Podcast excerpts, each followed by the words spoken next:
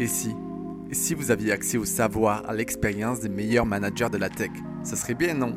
Je suis Aurélien Garrigo, partenaire chez Engineering Inside et bienvenue dans Tech Manager, le podcast qui décortique le fonctionnement des services tech des meilleures entreprises et agences francophones. Ce podcast a été créé pour les dirigeants, CTO, managers et chefs de projet évoluant avec des équipes de développeurs. L'objectif vous permet de créer, organiser et manager des équipes de développeurs, internes ou externes, toujours plus performantes et épanouies. Voyez-le comme un moyen de faire entrer dans votre entourage les meilleurs juste en pressant un bouton.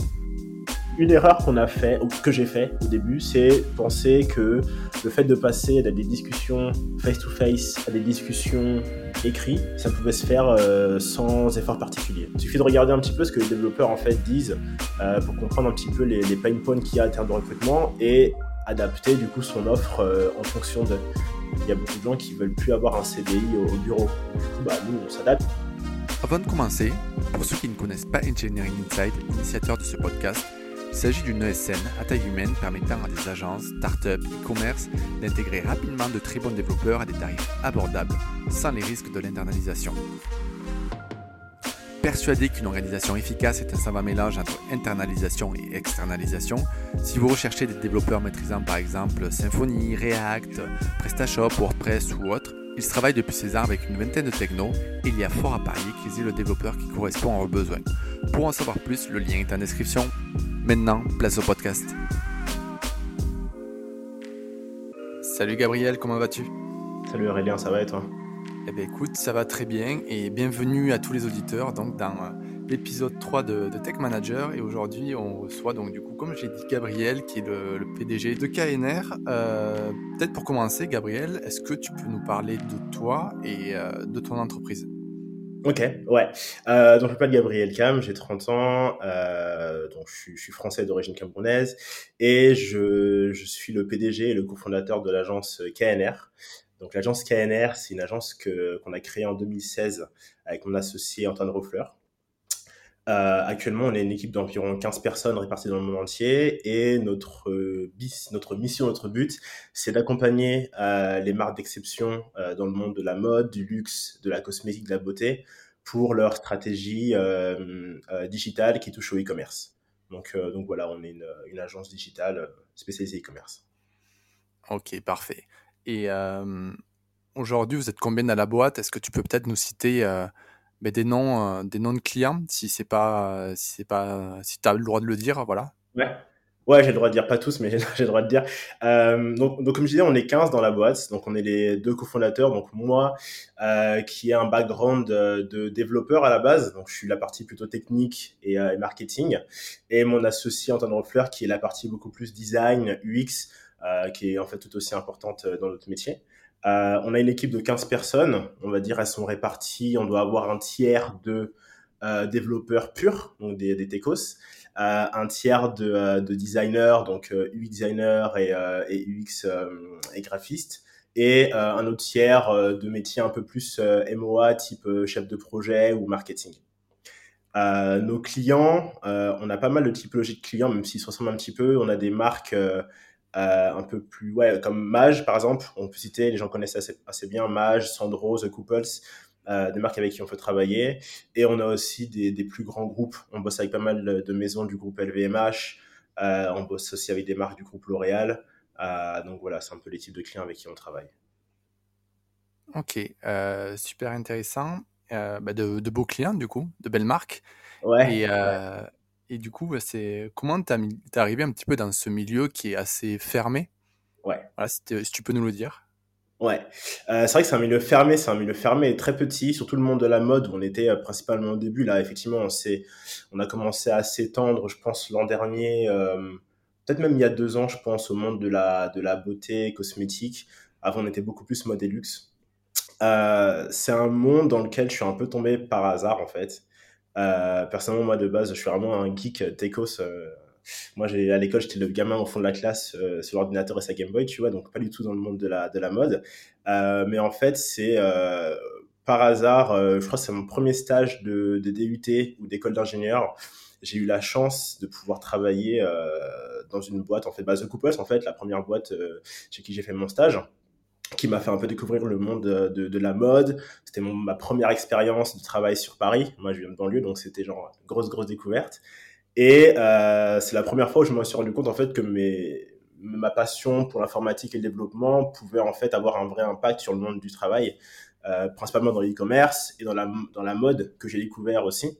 Euh, en parallèle, moi j'ai aussi ma grande sœur qui est fan de mode euh, depuis qu'elle est gamine. Euh, elle fait ses sacs, elle fait ses, euh, ses propres jeans, etc. Donc j'avais déjà un pied dans la mode, mais c'est la, la, fusion de, voilà, de cette passion familiale et de cette découverte du monde professionnel qui a fait qu'on s'est orienté derrière dans le monde de la mode quand on a monté l'agence. Une culture familiale, un petit peu la mode? Bah ouais, j'ai en fait j'ai donc j'ai trois sœurs, euh, tout aime bien la mode, mais je pense que c'est vraiment ma grande sœur qui m'a donné un peu cette passion euh, de, des vêtements quoi, euh, de des vêtements, de s'habiller, etc. Donc c'était euh, important pour elle, elle était un peu créatrice euh, bah là actuellement en fait elle est, euh, enfin elle habite en Californie. Euh, elle a un travail d'ingénieur chez Tesla, mais euh, le week-end euh, elle passe ses week-ends, tu vois, à faire de la couture, à faire des vêtements. elle va dans des magasins de seconde main, elle va acheter, etc. Donc c'est, ça a toujours été une passion pour elle. Et, et, puis voilà, petit, j'ai grandi avec ça. Donc quand j'ai eu l'occasion de travailler là-dedans et que je me suis rendu compte que bah, que mes compétences en informatique euh, pouvait servir à des gens et apporter de la valeur euh, à un business et des vrais clients. Euh, je sais pas, ça m'a, beaucoup plu. Et, encore une fois, le monde de la mode, c'est super petit. Donc, quand tu as une bonne expérience dans le monde de la mode et que les gens apprécient ton travail, ils te rappellent très souvent, ils te recommandent très souvent. Et en fait, c'est comme ça qu'on a eu, enfin qu'on a même, je pense, 70% de nos clients aujourd'hui, ça part en fait de, des recommandations du bouche à oreille. Ok, super. Ça me fait la transition vers, euh, vers le sujet de la culture. Aujourd'hui, dans ce podcast, c'est un sujet qu'on aborde régulièrement parce qu'on pense aujourd'hui que ben, pour, pour attirer les meilleurs talents, pour les garder et pour créer euh, ben, un service tech qui va être performant et épanoui, tu es obligé d'avoir une culture qui soit claire, euh, qui soit définie et, et d'avoir des personnes qui correspondent à cette culture. Et ma question, du coup, c'est comment est-ce que tu arrives à allier donc, du coup, cette notion de comment dire, de mode, cette notion de luxe, avec ces notions de tech qui, a priori, sont assez distinctes et assez éloignées. Comment tout ça, tu l'intègres dans ta culture, en fait? Nous, on a, on a une culture euh, qui est assez spéciale parce qu'effectivement, on, bosse dans un monde de la mode et on a des techs qui sont pas forcément super intéressés par, euh, par, par ce monde-là. Des fois, il y en a qui le sont et c'est tant mieux, mais euh, on a des gens qui sont pas forcément euh, intéressés euh, par le monde de la mode. Euh, donc du coup, nous, on a, euh, moi de base, je suis développeur. Donc ça veut dire que j'ai, je pense, avoir une assez bonne compréhension de qu'est-ce qui motive un développeur, qu'est-ce qui fait qu'il a envie de travailler et donner de son, de, son meilleur en fait pour son travail. Euh, et donc du coup, ce qu'on essaye de faire, c'est euh, de réunir les gens par passion. Euh, les développeurs qu'on recrute, on sait qu'ils adorent développer. Euh, et donc ça, ils le sentent en fait en interne que nous aussi on aime bien développer. On, met vraiment un, gros accent sur valoriser euh, leurs compétences de développeurs, euh, les aider aussi à s'améliorer. Euh, c'est un peu, c'est beaucoup plus voilà du, du, du craftsmanship en fait, les aider à se développer en tant que développeurs. Euh, et après, on, effectivement, on, leur essaie de faire comprendre comment leurs compétences peuvent s'adapter au marché et aux espérances du monde de la mode. Et, euh, et c'est ce qu'on fait. Bon, principalement pour les développeurs chez moi, mais idem chez les graphistes. On prend des gens qui sont passionnés de base, qui adorent leur métier, euh, qui, qui font leur métier en fait par passion de base, euh, pas forcément pour, euh, pour avoir un travail autre, mais parce qu'ils adorent ça. Et euh, bah, ces gens-là, on essaye du coup de les faire, euh, de, de, de, les faire en sorte qu'ils s'améliorent dans leur métier, euh, leur faire découvrir des choses, on va dire alimenter leur passion et bah, leur montrer aussi que leur passion peut servir à des mondes qu'ils connaissent ou pas, comme, comme le monde de la mode. Donc euh, en termes de culture, je pense qu'on est beaucoup plus effectivement sur de la passion, sur euh, l'envie de bien faire. Euh, que ouais voilà, c'est un peu les, les, les, valeurs je pense qu'on a en interne en termes de mode de travail et de motivation des équipes. Ok donc en soi, tu n'as pas des personnes, des développeurs qui sont passionnés par le monde de la mode, du luxe, etc. Tu as des personnes qui sont passionnées par leur métier et qui ouais. comprennent que ben, via cette passion-là, via leur expertise, ils peuvent amener de la valeur à ces types de clients. C'est ça, si je résume bien? Ça, ouais, bah, principalement pour les, pour les développeurs, c'est vrai que c'est. Alors, ça change de plus en plus, hein, mais c'est un métier qui de base est assez masculin et pas non plus très glamorous. Euh, donc, quand on a un développeur qui aime la mode, c'est parfait, ça, ça aide euh, pour lui et pour nous, quoi. Euh, mais c'est vrai que la plupart, pas, forcément, surtout pour les développeurs. C'est différent pour les graphistes et pour les chefs de projet où ils connaissent déjà un petit peu le marché. Mais, euh, mais même dans ces gens-là, on va vraiment essayer de, de, euh, de faire en sorte qu'ils puissent faire leur travail dans les meilleures conditions possibles euh, pour qu'ils aiment faire leur travail. Quoi. Que ce soit un graphiste, un chef de projet, il faut qu'ils puissent faire leur travail de graphiste ou de chef de projet dans les meilleures conditions possibles. Euh, qu'on bosse pour les gens de la mode ou dans l'assurance, etc. Donc c'est un peu ce qu'on essaie de faire en interne. Ok, et euh, du coup, comment tu le manifestes ça, euh, ces, ces, notions de d'avoir des développeurs qui s'épanouissent à leur travail, qui aiment leur travail, qui puissent s'éclater Comment concrètement tu, tu, fais pour le manifester au quotidien? Ouais, ça démarre bah, forcément au recrutement.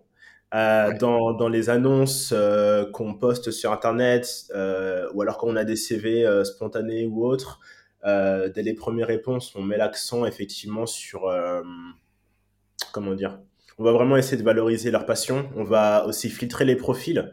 En, en, fonction de, de, de, ce qui en ressort. Si on, par exemple, un exemple que je peux donner, c'est que si on a un exemple d'un développeur où on sent que comment dire, on sent que c'est pas forcément sa passion d'être développeur. Euh, parce qu'on voit qu'il fait, euh, il fait vraiment, on va dire, le minimum. Il fait vraiment que pour le travail. Il fait rien à côté. Il n'a pas un GitHub perso. Il n'a pas des petits projets perso, etc. On sent euh, que c'est que pas forcément sa passion. On aura moins tendance à l'appeler pour un rendez-vous qu'une personne qui a monté un petit site à côté, qui a un petit blog sur le on-side, etc. Donc dès le recrutement, on essaie de trouver des gens qui euh, font ce métier euh, non pas parce que voilà maintenant euh, le web ça paye bien, mais parce qu'ils adorent le dev ou le graphisme ou le chef de ou le, management de projet. Donc dès le recrutement, ça se, on, on, filtre déjà les gens par rapport à ça. après, durant le process de recrutement, je pense que la manière dont les gens sont onboardés et les gens sont, on va dire, testés chez nous, ils ressentent assez vite euh, le fait qu'on connaît notre métier et qu'on adore notre métier. Euh, par rapport aux termes qu'on va utiliser dans les, dans, dans les mails qu'on leur envoie, dans les, dans les supports de formation, euh, dans les manières dont on communique. Euh, et ça, je le sais parce qu'on a souvent le retour effectivement des gens qui, qu'ils soient pris ou pas chez nous, ils nous disent ah en tout cas en tant que développeur euh, j'ai adoré votre euh, process de recrutement, on fait des tests techniques pas trop compliqués ni rien, on essaie de donner des feedbacks et on explique pourquoi on prend telle ou telle décision. Et et donc finalement voilà je pense que le, le fait effectivement que moi, en tant qu'ancien développeur, m'occupe du recrutement des développeurs, bah, je sais plus ou moins ce que j'aimerais entendre lors d'un recrutement de développeurs et je pense que c'est euh, ça je pense que ça euh, tout ça ça participe effectivement à la culture voilà de, de, gens passionnés qui aiment leur travail je pense que c'est un petit peu ça qui qui, qui, qui participe à cet ensemble Ok, donc la passion au cœur du process et que tu manifestes autant au quotidien que dans ta communication. C'est ça, ouais. Je pense que quand les gens postulent chez nous pour un poste de dev, ils savent que c'est un dev qui, a, qui s'est occupé du process de recrutement. Ça, c'est assez, ça se voit directement. Ok, super. Et euh, du coup, bah, ça, ça m'intéresse. Comment ça se passe pour toi le process de recrutement, en sachant qu'aujourd'hui, euh, tu, tu, me dis si c'est un accord avec ça, mais le marché du développeur, euh, aujourd'hui, en France, il est assez tendu. Il n'y a pas, a priori, a priori, de ce que je vois, il n'y a pas assez de développeurs pour le marché, même si c'est en train de changer. Est-ce que toi, tu le ressens, ça? C'est compliqué à dire parce que j'ai pas vraiment de. J'ai 30 ans, donc j'ai pas vraiment de, de, comparatif. Si j'avais 50 ans et j'avais pu comparer des périodes, j'aurais pu te dire effectivement ce que j'en ressens personnellement. Euh, ce que je sais du marché, effectivement, c'est qu'il y a un boom euh, dans la demande de développeurs. Hein. Euh, moi, je suis de 91, donc j'ai connu le, la boom du, du, du web, les startups mmh. qui, qui, qui, lèvent des fonds tous les deux mois et qui ont des croissances euh, je sais plus quel terme mon emploi, mais voilà, qui passe de 3 employés à 100 en quelques mois. Donc je, vois le marché effectivement et je vois que la demande grossit. Euh, par contre, ce que je vois ou que je me rends compte forcément, c'est que bah, l'offre de développeurs ne peut pas augmenter aussi vite. Enfin, tu peux pas euh, tout d'un coup euh, passer de, euh, je sais pas moi, de 1000 euh, développeurs formés à 10 000 en l'espace d'un an sans que des choses se passent. Donc c'est normal pour moi qu'il y ait un décalage. après, moi, je le, comment dire, je suis moins affecté pour plusieurs raisons. Premièrement, on est une petite équipe, on est 15, donc j'ai pas forcément des besoins de recruter tout le temps, enfin tous les mois 50 personnes. Donc il y a ça qui fait que je suis pas forcément impacté comme des grosses agences qui, eux, ont des besoins bah, toujours, etc., qui ont des gros turnovers. Nous, on a très peu de turnover, les gens restent chez nous assez longtemps en général. Euh, donc je suis pas vraiment affecté là-dessus. Je suis moins affecté aussi parce que nous, on n'a pas peur d'engager à l'international. Euh, limite, en fait, on le recherche parce que maintenant, on a des clients dans le monde entier.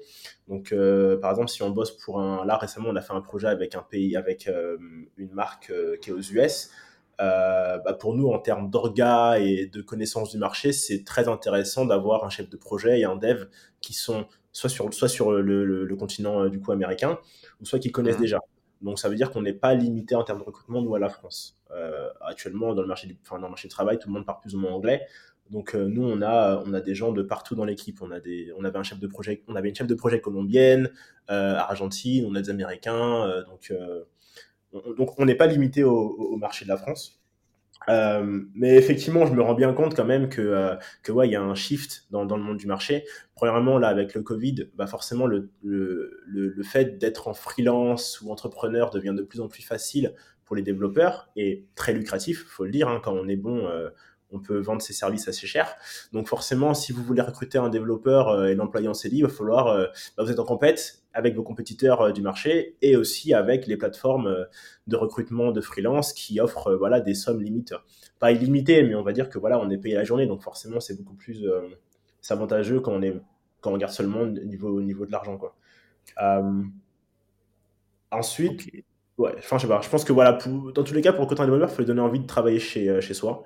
Donc, euh, si on arrive à lui donner envie euh, de travailler chez nous et qu'on lui fait comprendre que chez nous, il pourra faire son travail comme il l'entend et dans les bonnes conditions possibles, on va dire qu'on augmente nos chances de pouvoir, de pouvoir recruter les, les, bons profils, surtout. C'est ça l'important, les bons profils.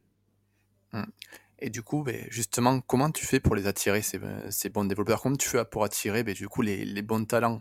Sachant qu'aujourd'hui, ben, je suis développeur, je reçois des offres d'emploi euh, tous les jours. Euh, pourquoi je serais attiré avec euh, une agence spécialisée dans le monde, dans le monde de, la mode et du luxe? Ouais, euh, c'est une bonne question. Je pense que le, mieux, c'est de regarder ce que les développeurs, parce qu'il y a pas mal de, de, de, de forums, de Slack ou de groupes Facebook en fait, de développeurs euh, avec des offres postées en général. Et il suffit de regarder dans les, commentaires ce qu'ils disent et on voit directement les red flags euh, que les développeurs euh, ont par rapport à une offre ou pas.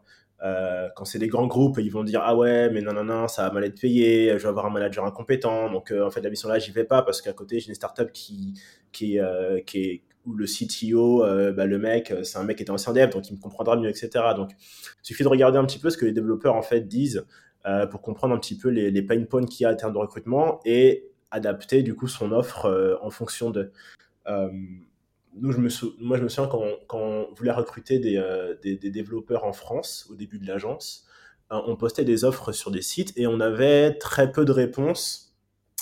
Et en fait, on s'est rendu compte que euh, c'est parce que nos offres d'emploi, en fait, elles étaient trop similaires aux offres d'emploi bah, qui étaient souvent mises en ligne par des grosses boîtes SS2I où les développeurs ont euh, l'impression qu'en postulant là-bas, ils vont être euh, seulement un numéro euh, dans l'entreprise et ils vont avoir voilà, des gens qui sont pas tech, ils vont être clairement des, des pisseurs de code, quoi, et c'est ce qu'ils veulent éviter.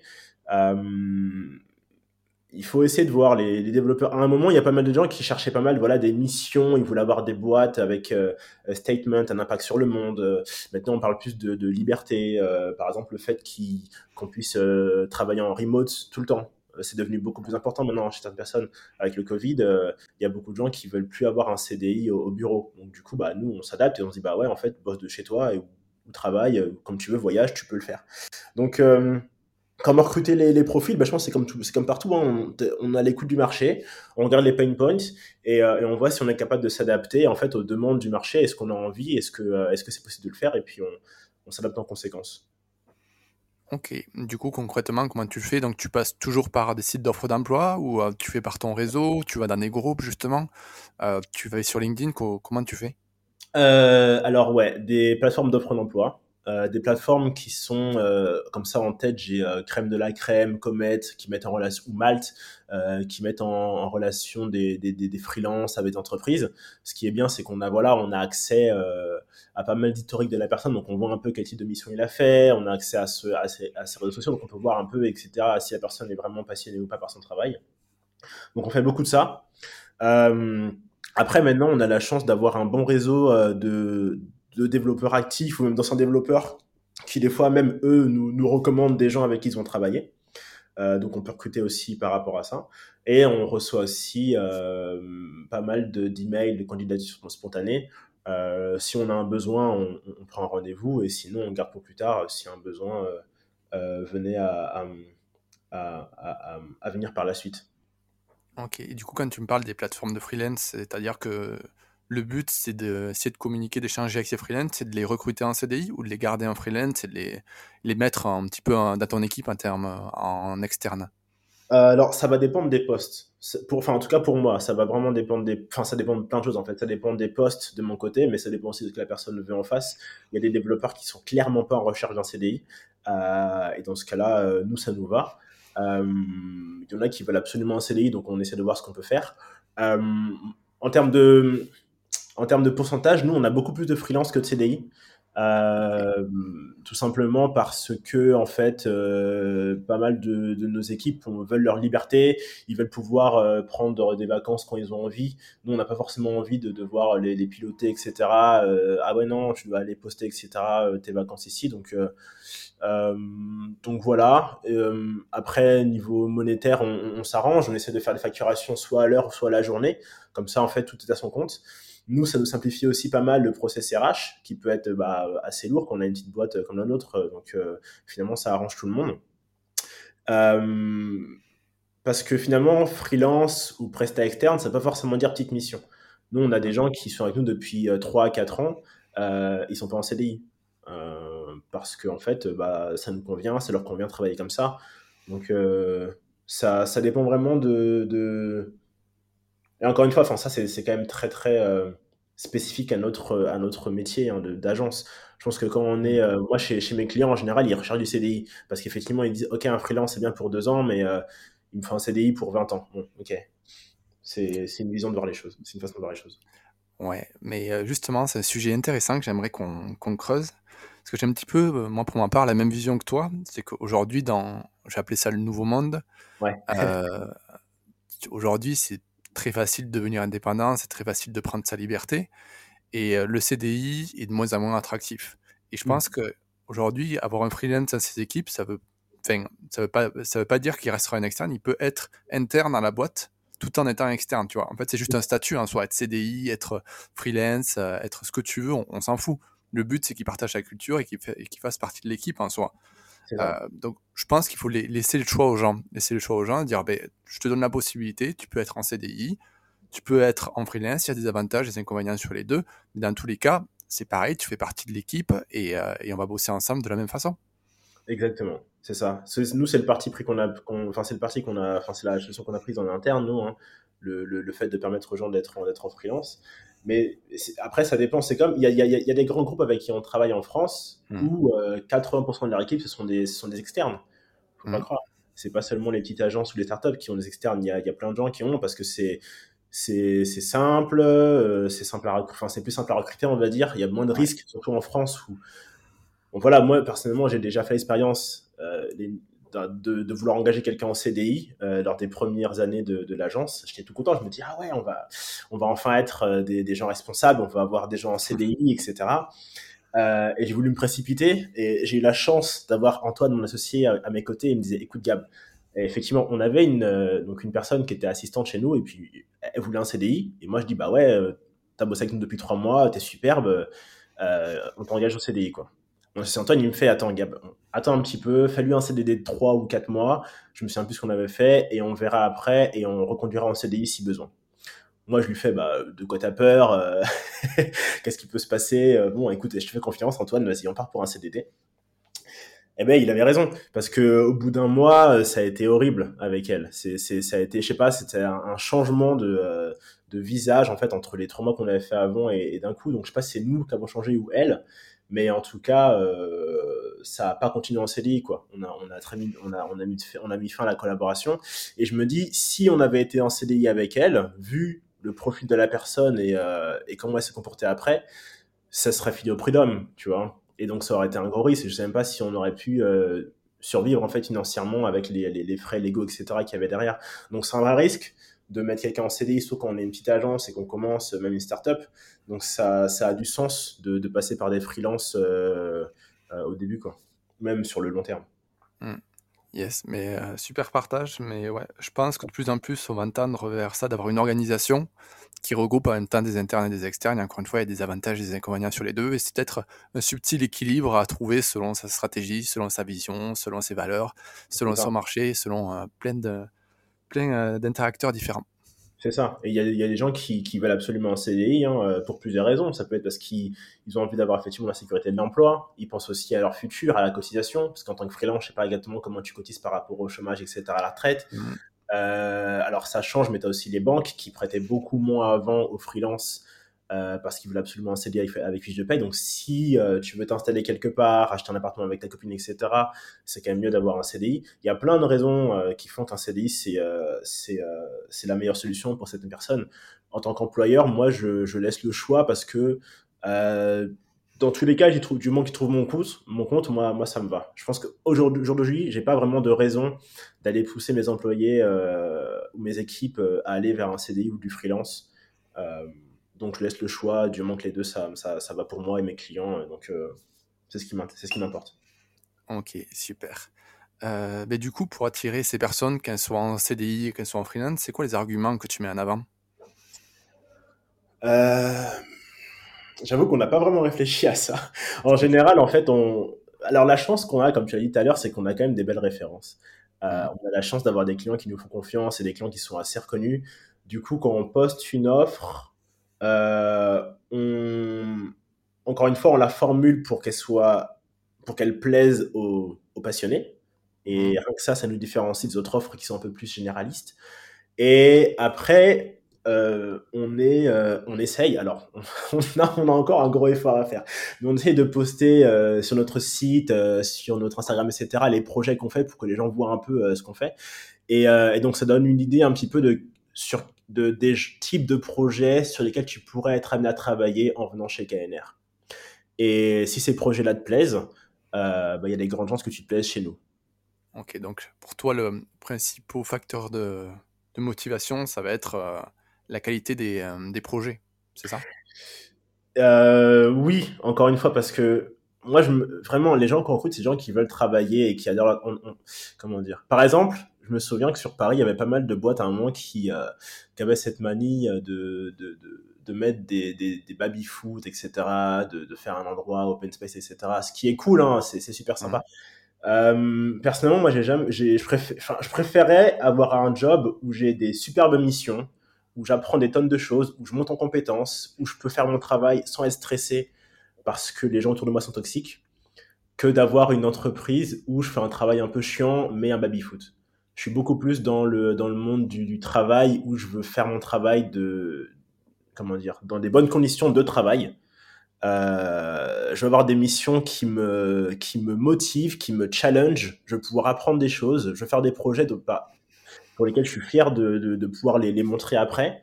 Euh, et c'est ce sur quoi on met l'accent, nous, en, en interne. Euh, après, ça n'empêche pas qu'on a aussi un travail derrière à faire en, pour gérer l'équipe ou voilà créer une ambiance de travail pour que les gens se sentent aussi à l'aise. Hein. Je dis pas que c'est, euh, je dis pas que c'est que c'est facultatif, mais euh, pour le recrutement, on met l'accent sur les projets, sur les technos qu'on emploie en interne, euh, plutôt que sur les avantages nature qu'on pourra avoir si on vient chez KNR. Par exemple. Donc l'épanouissement par le travail et non pas par euh, tout un tas d'autres éléments externes. C'est ça. Et c'est ça. C'est pas pour tout le monde. Encore une fois, hein. il y a des gens qui. Bien sûr. et j'admets ça en fait. Mais euh, c'est encore une fois, c'est on, on, recrute pas tout le monde non plus. Donc c'est aussi une manière de filtrer. Euh, et, pour l'instant, ça marche bien. Donc on continue. Mmh. C'est ça, c'est d'être au clair bah, sur ta, ta, culture, une fois qu'elle est claire, même si tu as des très bons développeurs en face, si bah, ils ne matchent pas avec la culture, bah, c'est OK. C'est ça. Une autre boîte. Exactement. Mais ce que tu as dit, c'est bien, effectivement, le fait d'être transparent. Parce que ce que, euh, ce que, ce que j'ai vu faire, on va dire, effectivement, c'est d'avoir une offre d'emploi qui a l'air de vendre du rêve, etc. On est, on est agile, on est comme ça, on est comme ça. Et le développeur postule, et puis au bout de deux semaines, il se rend compte que c'est pas du tout ça en interne. Euh, et ça, je pense que c'est pire que tout. C'est, mm. c'est du mensonge. Donc nous, on est super clair dans, dans, dans nos offres d'emploi, dans le recrutement. Euh, on attend des gens qui sont bons dans leur travail, qui veulent s'améliorer. Euh, et c'est ce qu'on a et c'est ce qu'on c'est ce qu'on a en interne. On n'essaye pas de vendre du vent, de vendre du rêve. Euh, euh, même si on fait, on fait encore les efforts pour que les gens, on est à l'écoute de nos, de nos équipes, on a des rendez-vous souvent avec eux. Moi, j'ai des bonnes notes avec mes équipes assez régulièrement. Là, on est en train d'essayer de monter. Encore une fois, on, est une petite agence, donc c'est compliqué. Enfin, c'est pas compliqué, mais ça se fait au fur et à mesure, c'est de manière organique. Donc, on essaie de monter un petit pôle RH qui aurait pour rôle de s'assurer que tout le monde va bien dans l'équipe. Parce que forcément, moi, le fait de gérer une équipe, j'ai pas forcément le temps tout le temps d'aller voir les gens euh, au cas par cas et de m'assurer que tout le monde a bien une, un bon mindset, etc. Il y a des problèmes qui peuvent survenir dont je peux ne pas être au courant. Et donc ça, on s'en rend compte, on essaie de travailler là-dessus. Euh, mais ça, je pense que c'est un travail que tout dirigeant devrait faire. Ça devrait pas forcément euh, être un point. Enfin, pour moi, ça devrait être en fait un acquis quand on postule chez, chez quelqu'un que qu'on va s'occuper de toi pour que tu puisses bien travailler, quoi on va revenir, on va avancer dans le process du coup. Ça fait déjà une demi-heure. Euh, tu me parlais de l'onboarding. Est-ce que tu peux nous décrire un petit peu ton onboarding, comment ça se passe? Euh, ouais, je vais parler plus ou moins des développeurs vu que c'est vraiment ceux dont moi je m'occupe parce que tout ce qui est euh, graphiste c'est plus Antoine. Donc euh, en général, quand on recrute des clients, quand on recrute des développeurs, c'est soit qu'on a euh, on a un projet qui va arriver ou soit qu'on est seulement voilà on, on, demande de dev. Donc on va on va on va leur postuler, on va leur euh, mettre une offre qui explique un peu les tâches qu'on attend d'eux, quel type de profil on attend, quel type de techno. Euh, là déjà, on filtre une bonne partie euh, sur la manière dont ils répondent par rapport au profil. Euh, après, pour ceux qui nous paraissent assez bons, on a un petit test technique qui, consiste non, consiste pas à tester leur niveau de, de, de développeur, parce que c'est compliqué à tester avec un test technique. Il y, a, y plein moi, je me considère comme un bon développeur. Il y a plein de tests que je n'arriverai sûrement pas à faire ça ne veut, pas dire, veut pas dire que je suis un mauvais développeur ou que j'ai pas de valeur à ajouter. Donc, on essaie de faire un test technique qui permet juste de, de voir comment la personne, en fait, se, se, euh, se, se comporte devant un problème, devant un problème technique. Ce qui nous intéresse, c'est comment la personne, en fait, aborde le problème, comment elle aborde aussi euh, euh, bah, le fait de ne pas pouvoir des fois y répondre, etc. Donc, c'est plus la, la, le comportement de la personne devant une difficulté ça qui nous intéresse, donc la, posture qu'elle peut avoir. Euh, une fois que ça du coup s'est passé ou pas, on a un entretien derrière pour être sûr que voilà qu'il y a un bon matching. On lui parle de la mission, on lui présente un petit peu le, euh, les équipes, comment on travaille. Euh, et après, on va l'onboarder sur un premier projet où elle va être en ghosting, donc en fait en seulement observateur. Euh, donc soit avec un développeur euh, senior qui bosse depuis un petit, depuis un petit moment ou, ou alors une équipe pour qu'elle puisse un petit peu voir euh, comment on travaille. Nous, on a une équipe entièrement digitale, donc en fait, on n'a pas de, on n'a plus de bureau depuis depuis 2019, donc tout se fait en ligne. Donc on, c'est à, à base de, de discussions sur Slack, de, de visio sur Google Meet et autres. et c'est un petit peu comme ça que se passe le branding. Et puis dès les, voilà, après la première mission en Ghost, la personne a un petit peu vu un petit peu comment on travaille avec les clients, comment on communique, quels sont nos process, quels outils on a en interne. Euh, et très rapidement, on l'envoie sur une première mission euh, pour un de nos clients. Euh, jamais, jamais tout seul avec un chef de projet qui l'accompagne pour faire la relation client-développeur. Ok. Du coup, ensuite, derrière, comment ça se passe en termes d'organisation? Tu m'en parlais de remote, c'est hyper intéressant, surtout que tu as une équipe internationale. Comment, comment au, quotidien tu, euh, ben, tu organises un petit peu tout, euh, toute ton équipe? C'est quoi la semaine type aujourd'hui d'un développeur? Euh, La semaine type d'un développeur, alors, on va dire, quand il est en mission, pour un de nos clients, on essaye de alors je veux dire qu'on essaie de rester agile, mais on n'est pas totalement agile, on essaie, essaie de répéter le, le rythme agile. Il a des. Alors, faut savoir que les développeurs sont sont pas euh, tout seuls en général devant les clients. Il y a un chef de projet qui les accompagne. Donc ils vont euh, ils vont travailler en ligne. Donc on a en fait un Slack où toute l'équipe est dessus avec euh, un channel par client, un channel par projet. Enfin on a différents channels. On en a par équipe, par client, par projet.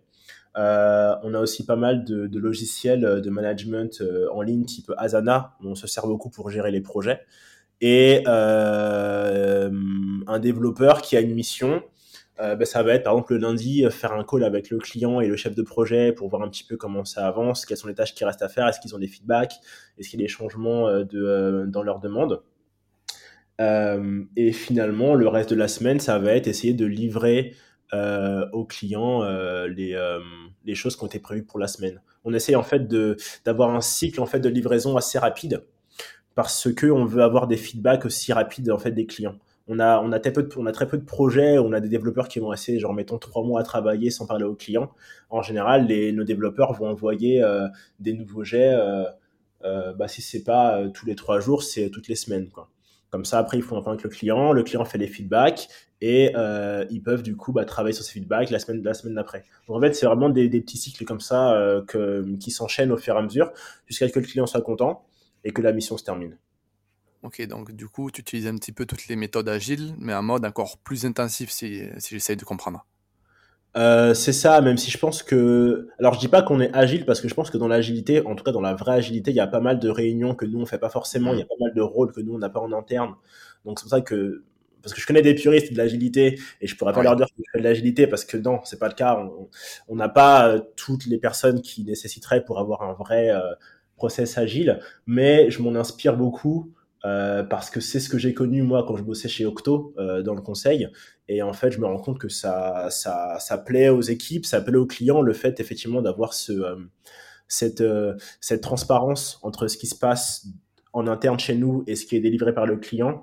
Le fait que les développeurs puissent en réel avoir les feedbacks des clients sur des petites choses sur des petites livraisons c'est beaucoup plus facile en fait à corriger que si on, envoyait un projet, euh, on a bossé dessus pendant un mois et que le client nous envoie, euh, mettons, 15 pages de feedback à gérer par PowerPoint. C'est, je pense que c'est beaucoup plus euh, euh, embêtant à, gérer que si c'est des petits feedbacks toutes les semaines. Est-ce que tu as d'autres, d'autres insights intéressants à nous partager sur comment tu gères le remote et comment ben, tu, fais pour créer du lien quand on est, euh, ben, on est tous à l'autre bout du monde? Ouais. Euh, alors, effectivement, on a un Slack qui est l'outil de communication principal chez KNR. Euh, ce que j'essaie de faire, c'est d'avoir allé chez des channels, des canaux, euh, où beaucoup de gens sont présents pour faciliter l'entraide. Par exemple, même si tout à l'heure j'ai dit qu'on avait des channels par projet, on a aussi par exemple un channel qui s'appelle Support Tech, où n'importe qui qui a un problème technique, qui a un problème technique, pardon, peut venir poser une question et euh, notre communauté de développeurs ou moi-même finalement peut venir y répondre. Donc on essaie vraiment d'avoir de l'entraide, euh, de faire en sorte que les, différents corps de métier de l'agence puissent s'entraider euh, l'un et l'autre. C'est exactement ce qu'on avait mis en place, qu'on avait un open space sur Paris. J'adorais effectivement le fait d'avoir des chefs de projet, des graphistes et des devs à la même table, que ce soit au kick-off d'un projet ou pendant le run parce que finalement, c'est cet échange de connaissances-là qui fait que les gens montent en compétences et arrivent à avoir une vision euh, beaucoup plus globale sur un projet. Quand on est dev, des fois, on, ou même plutôt quand, quand on est graphiste, on se rend pas forcément compte que cette petite modif-là du design, ça peut demander peut-être 10 heures aux développeurs. Donc c'est intéressant qu'ils puissent discuter entre eux pour se dire ah tiens en fait je pensais à ça. Ah ouais mais maintenant c'est compliqué. Tiens mais tiens fais ça. Euh, c'est plus simple pour moi et pour le client ça apporte plus de valeur. Ah ok d'accord c'est intéressant. Donc ça on avait on avait ça en open space sur Paris. Et là on essaie de le reproduire avec effectivement ces, ces channels publics où j'essaie vraiment de, de pousser euh, les équipes à partager ou à publier leur message de manière publique sur les channels. J'essaie de limiter au maximum, limite je suis assez tyrannique là-dessus, euh, les messages privés.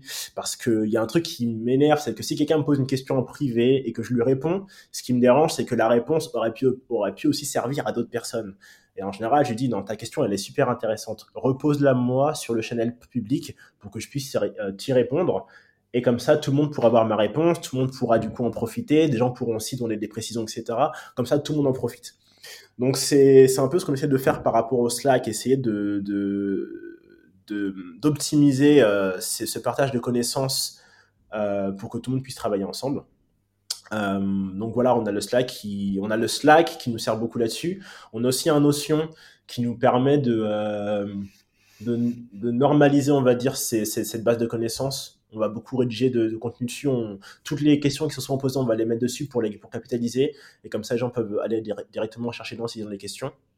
Euh, donc voilà, c'est un petit peu l'orga qu'on a en fait. J'essaie de, de, tout le temps en fait voir comment optimiser les choses. Dès, chose, dès que quelque chose se passe qui me dit ah tiens ça on comment on pourrait l'améliorer, on trouve des solutions pour que ça puisse servir le plus grand nombre et nos équipes en interne et nos clients. Ok, super.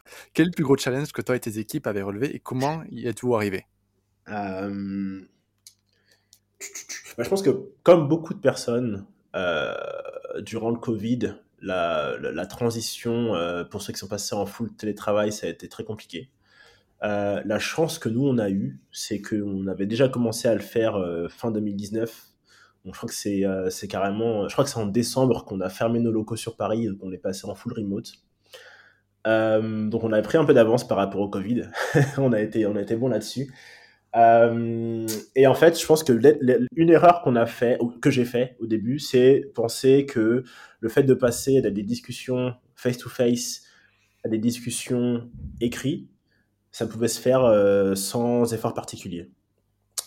Et, c'était une erreur, je pense. C'était euh, parce que c'est compliqué quand on écrit seulement des messages de d'avoir un, euh, un vrai comment dire une vraie appréciation du ton qui est communiqué. Par exemple, moi, je me suis rendu compte que j'avais tendance à répondre à l'écrit assez sèchement des fois, enfin d'une manière qui pourrait paraître sèche, alors que c'est pas forcément mon intention et qu'en fait à l'oral, je l'aurais fait avec un sourire euh, avec une blague à la fin. Mais vu que là, par texto, enfin, ou par message sur mon téléphone, sur mon Slack, euh, ça pouvait effectivement porter à confusion.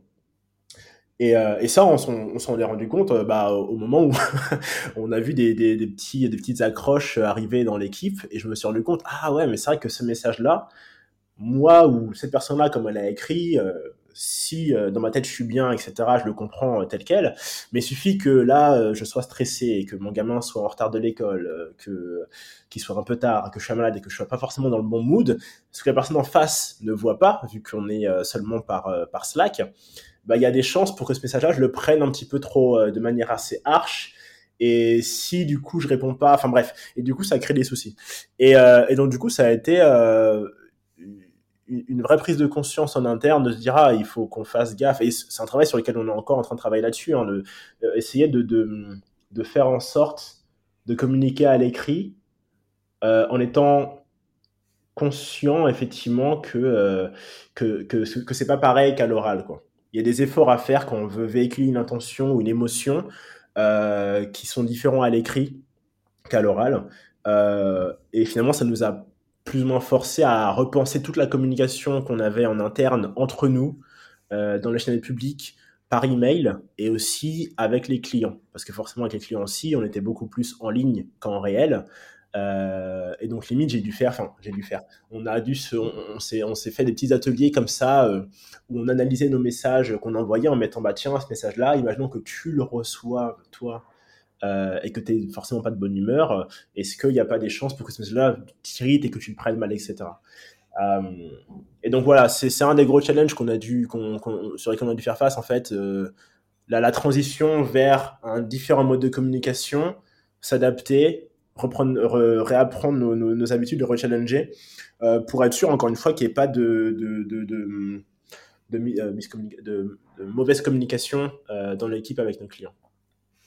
Mmh, super intéressant, ouais. Ça peut paraître anodin, mais c'est vrai que bah, par écrit, bah, l'équipe est facilement euh, réalisable. Euh, comme tu dis, ça peut paraître sec, donc il ne faut pas hésiter peut-être à, essayer de mettre un petit smiley ou comme ça. C'est quelque chose qui peut paraître, euh, ouais, ça peut paraître vraiment con, on va le dire comme ça, mais, mais vraiment, ça, ça peut avoir un impact non, mais c'est clair. Hein. Et moi, je me rends compte aussi quand on m'envoie des messages. Alors, on avait des chefs de projet, on a beaucoup plus de chefs de projet euh, femmes que hommes. Et euh, euh, j'ai remarqué qu'elles mettaient pas mal de smiley dans leurs messages et je trouvais ça super cool. Et c'est vrai qu'en face, quand t'as un développeur qui envoie un truc sans smiley ni rien, enfin, tu sais, le mec, tu sais, le mec très très logique mathématique, tu vois, et qui répond aux questions avec des one-liners, des punchlines, en face, tu peux dire, ouh, attends, est-ce qu'ils sont en train de s'engueuler? Est-ce que c'est une discussion, etc. Donc, pas. Ouais, tu sais pas. Surtout que dans l'équipe, il y a beaucoup de gens qui se sont jamais rencontrés. Il faut savoir ça aussi, mm. c'est qu'il y a des gens qui, même que même moi, j'ai jamais rencontré physiquement.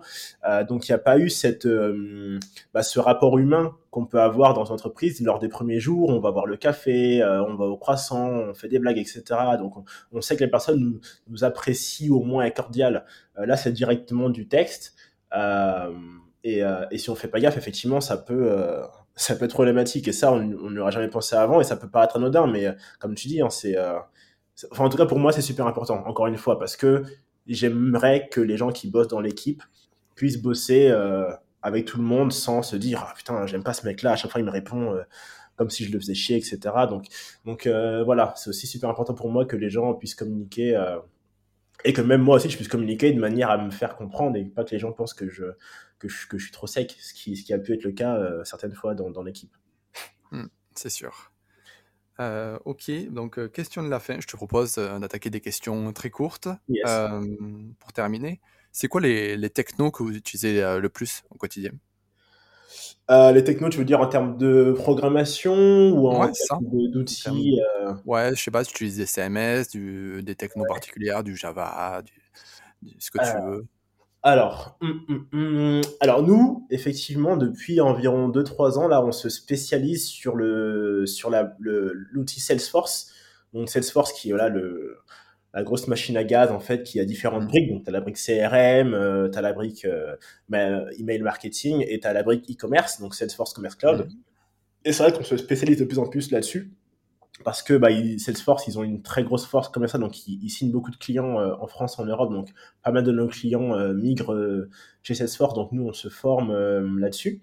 On a, un, on a un partenariat non officiel avec Salesforce dans le sens où on les connaît personnellement, on, est, on a accès à pas mal de ressources, mais on n'est pas de, on n'a pas de certification officielle de l'agence, mais c'est, limite tout comme.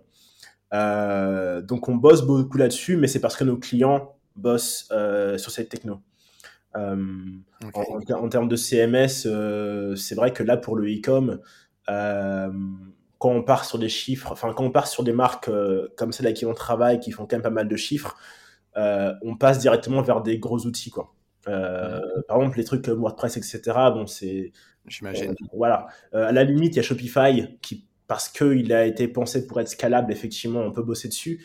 Euh, mais en général, voilà, c'est des outils type Oracle, SAP, euh, Ibris, euh, Commerce Cloud. Hmm. Donc c'est assez intéressant parce que c'est des, des, des, programmes que, bah, qui sont pas très connus du marché grand public, on va dire.